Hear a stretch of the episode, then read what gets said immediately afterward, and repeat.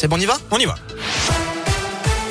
Et à la une, le douzième jour de guerre en Ukraine place cet après-midi au troisième round des négociations avec la Russie au Bélarus. Kiev qui refuse aujourd'hui les couloirs humanitaires décrétés par Moscou pour évacuer les civils. Des couloirs mis en place principalement vers la Russie ou le Bélarus, notamment depuis Kiev, Kharkiv ou Mariupol. Cible de violents bombardements ces dernières heures.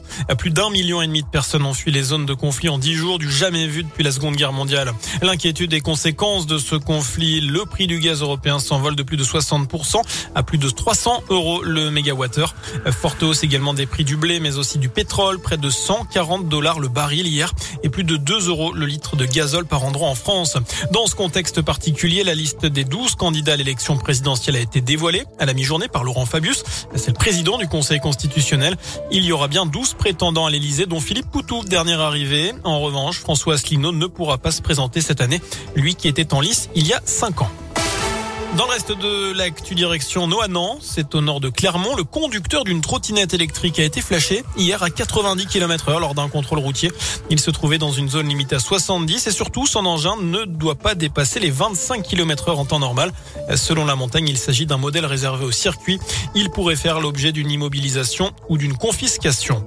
Un coup de pouce pour aider les jeunes à trouver un emploi ou une formation. C'est le sens du contrat d'engagement jeune qui a été lancé mardi dernier. Il s'adresse aux jeunes de 16 à 25 ans révolus, euh, peu qualifiés et qui ont du mal à trouver un emploi.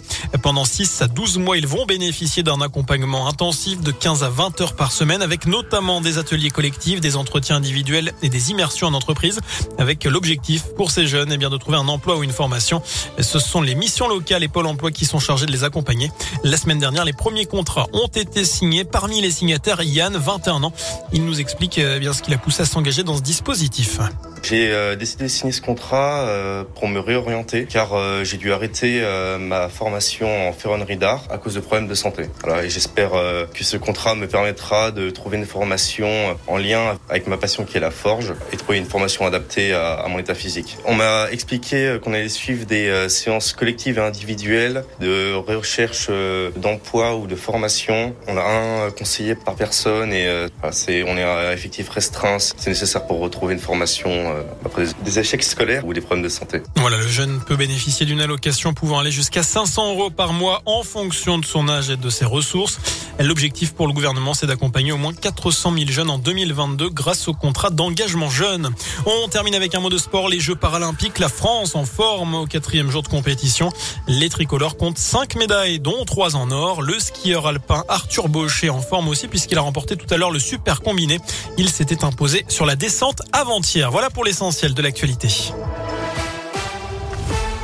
Merci